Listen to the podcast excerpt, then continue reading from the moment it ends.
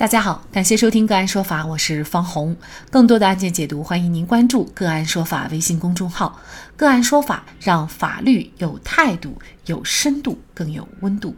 今天呢，我们跟大家来聊一下掰手腕竟把手掰断，法院判决不用赔。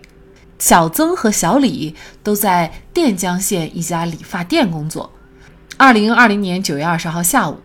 店长小李在店门口邀请小曾进行掰手腕比赛，被拒绝以后，小李再次邀约小曾，小曾于是就和小李进行了掰手腕活动。后在掰手腕过程当中，小曾受伤，经过医院诊断为左侧肱骨下段骨折，且经鉴定，小曾右肘关节功能障碍，目前属十级伤残。小曾认为小李是理发店的店长。他一再邀约自己进行掰手腕，出于礼节，自己只得应约。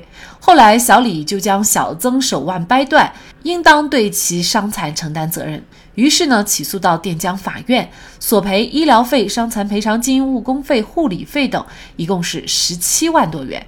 店长把自己的手腕掰骨折了，为什么法院判不用赔偿？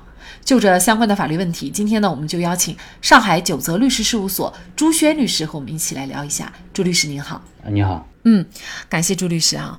其实掰手腕，我相信很多人都玩过这个游戏哈，但是把手腕给掰骨折这种情况确实非常少见。那么受害人小曾他就觉得是店长强迫自己玩，而且呢，店长。掰得太狠了，不然自己的手腕也不会被掰骨折啊。所以店长理应该担责。那么您怎么看呢？呃，确实啊，在我们日常生活中，这样一个小游戏把手腕给掰骨折的情况呢，确实是很少见的。但是呢，也不是没有发生过。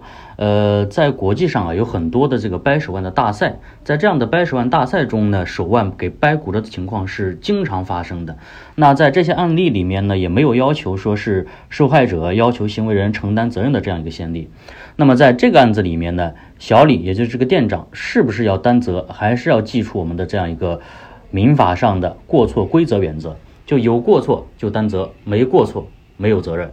那么首先呢，这个掰手腕啊，它是一种比拼臂力和腕力的运动，双方在角力的过程中呢，展现自身的这个素质和身体的爆发力，它是一个符合竞技体育的特征的。所以呢，应当认定掰手腕它是属于我们文体活动当中的一种体育竞技活动。再一个呢，自愿原则呀是民法的基本原则之一，它是我们在按照自己的意愿，符合法律规定的范围内啊，做出自己的抉择，决定自己要去做什么或者不做什么的什么事情的这样一个权利。那么在这个案子里呢，小李是邀请和邀约小曾来参加这个掰手腕的这样一个活动，他并没有以店长的身份或者怎么样去压迫、去强迫小曾一定要参加这个掰手腕的活动。那么再加上掰手腕呢，属于一个竞技性的体育活动。那么正常愿意参加的人呢，都有这个呃赢得美誉、挑战自我的心理的满足感。虽然说小曾一开始呢拒绝了小李的邀约，但是在第二小李第二次邀约时呢，小曾选择了参加，应当认定这个小曾呢是自愿参加掰手掰手腕的这样一个体育竞技活动。再一个呢。双方在掰手腕的角力中啊，僵持状态表现出双方的实力实际上是相当的。这个呢是竞技体育过程当中非常正常的行为。那么店长在小李在僵僵持状态下突然发力，这个也是一个竞技体育中的很常见的正常行为，是竞技体育的一般特征。所以说，你不能就就拿这个行为来认定小李他突然的发力啊，突然把小曾的胳膊往下掰，他具有这个过错或者说是主观上的重大过失。再加上呢，这个小曾受伤以后啊，小李呢也积极的把小曾给送医去治疗。那么无论是垫付的费用，还是说找朋友去借钱来付这个医疗费，也尽到了这个活动参与者的一个一般的注意义务。所以说呢，这个店长小李呢，主观上是不存在过错的。再加上这个小曾呢，他也没有足够的证据啊，来证明这个店长在掰手腕过程中存在着故意或者重大过失的情形。因此呢，对。小曾的受伤，应当认定小李他没有故意或者重大的过失的行为，也就是说没有过错。那么在这个案子里呢，小李在没有过错的情况下，也就是说不用承担侵权责任的。那么这个案件呢，法院是认为啊，原被告之间的这个掰手腕行为呢，是属于自甘风险的体育行为，所以呢，小李是不需要承担赔偿责任的。垫江法院呢，一审就判决驳回了小曾的全部诉讼请求，但是小曾他还是觉得不服，因为他还是觉得自己受的伤呢是小李造成的，所以呢，他就提出了上诉，但是呢，二审法院还是判决驳回上诉，维持原判。那么您怎么看这个案件的判决呢？这个案件的判决啊，实际上是符合合乎法理与情理的，也是符合一般人的正常认知的。自甘风自甘风险，自食其果。那么小曾的行为，其实接受小李邀约的行为，表明他自愿接受了这个行为可能导致的损害发生。那么在体育竞技活动中啊，风险是体育活动固有的特点，这个众所周知。足球、篮球等等具有激烈对抗性的这个体育运动，受伤是非常正常的现象。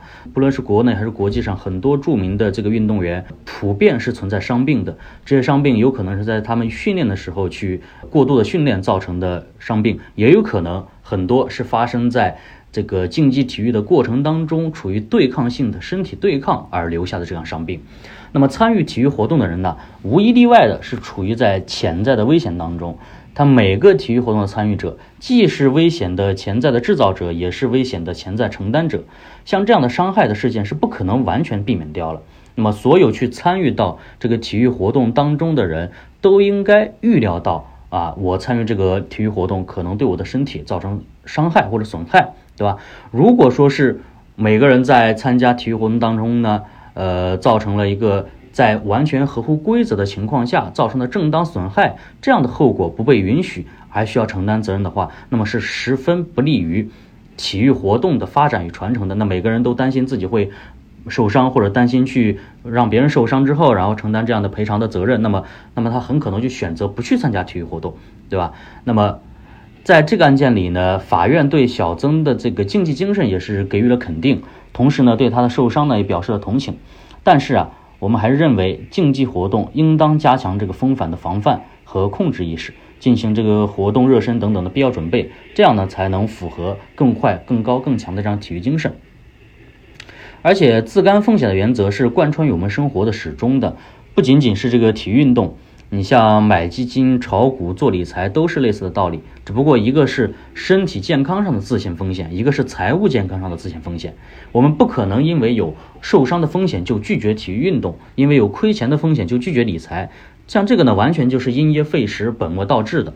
我们应当提倡在尽可能保证自身安全的情况下，积极的去参加体育运动，增强身体素质，保护身体健康。让生命运动起来，健康的身体才是最宝贵的财富。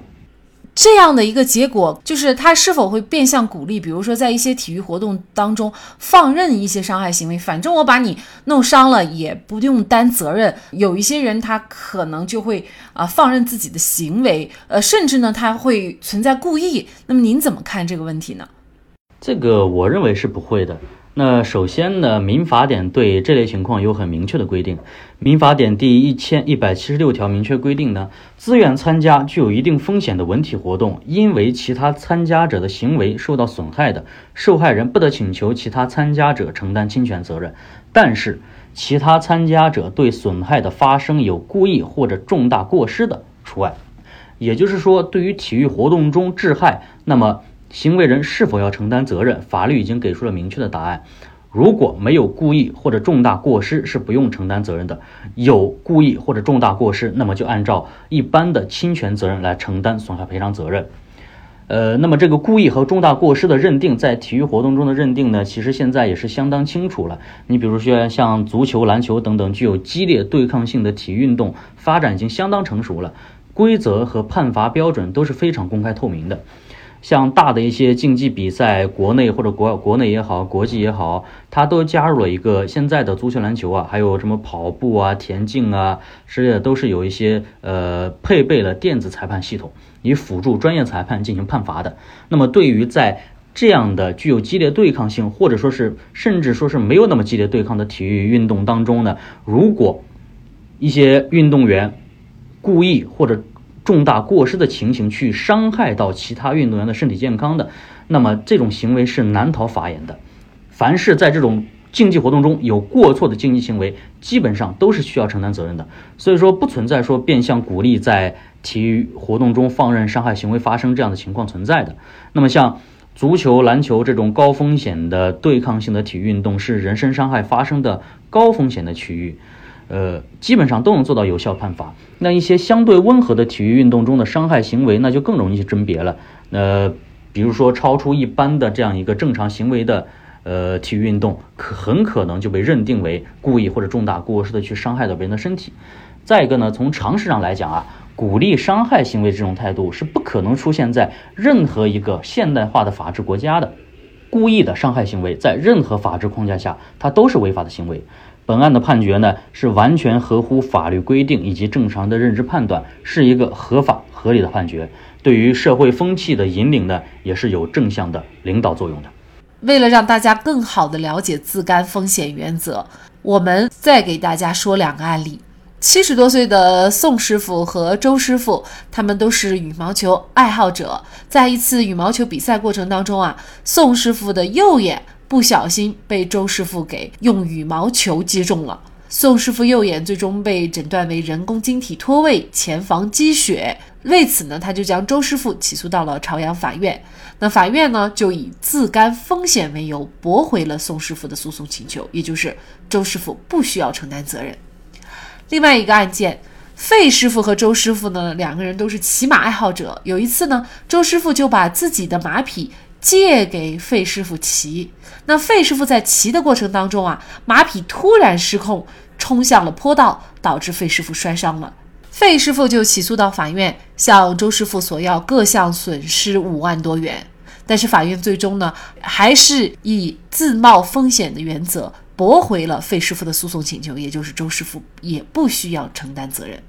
所以啊，我们参与体育活动的人呢，一定要谨慎的去防范风险。